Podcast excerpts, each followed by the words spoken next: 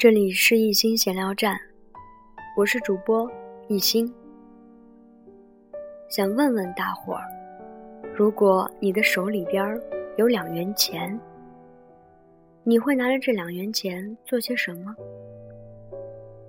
如果是我，我会拿着这两元钱坐公交车，或者是在清晨的时候买一杯暖暖的粥。又或者在傍晚回家的时候，顺路可以买一些小菜回家。两元钱其实并不起眼，他能做的事情也并不太多。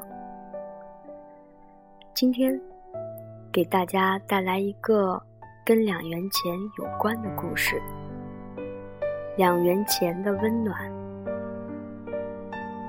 夜里。忽然接到了婆婆打来的电话，说她身上忘了带钱，要我到附近的超市门口给一个乞丐两元钱。老太太家离我们的家有好几站路，经常做些好吃的送过来，每次来回都是步行。今天夜里。老太太送来了新做的棉拖鞋，没想到刚回去不久，就给我打来这个奇怪的电话。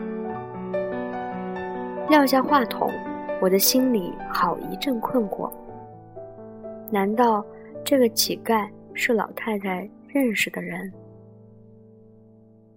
要知道，老太太平日里是一个极抠门的。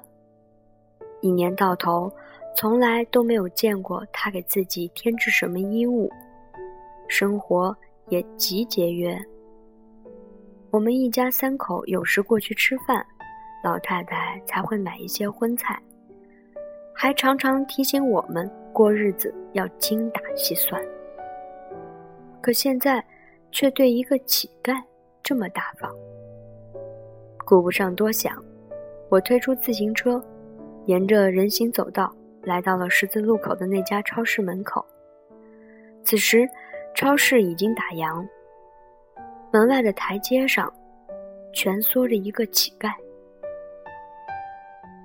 借着超市门前霓虹灯的光线，我看到一床脏兮兮的被褥里露出了一颗发丝蓬乱的头。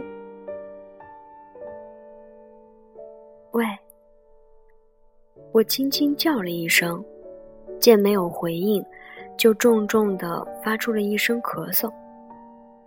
被褥开始有了动静，一张脏兮兮的脸露了出来。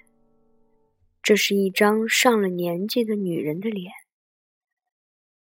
正瞪大了一双惊恐的眼睛，警惕的看着我。第一次这么近距离的站在乞丐的面前，而且在这寒冷的冬夜，我慌乱的将两枚一元的硬币丢进了他身旁的那个搪瓷罐里，在硬币与搪瓷罐发出刺耳的响声中，我逃也似的离开了。回到家，先生已经加班回来。听我说起这件事儿，先生讲了一个故事，才消除了我的疑虑。原来，先生在外念大学时，婆婆第一次去看他，刚出长途汽车站，就被扒手给偷了。当时幸亏遇见了一个好心的乞丐，给了他两元钱。他才坐公交车找到了儿子所在的学校。从那儿以后，老太太只要在街上看见了乞丐，她总会掏出两元钱递给他们。先生的故事讲完了，我的心头一热，原来老太太的大方融化在了充满善意的爱里，那么温暖。只有仅仅的两元钱而已，但这两元钱却包含着一个老人对身边的人的一种慈爱。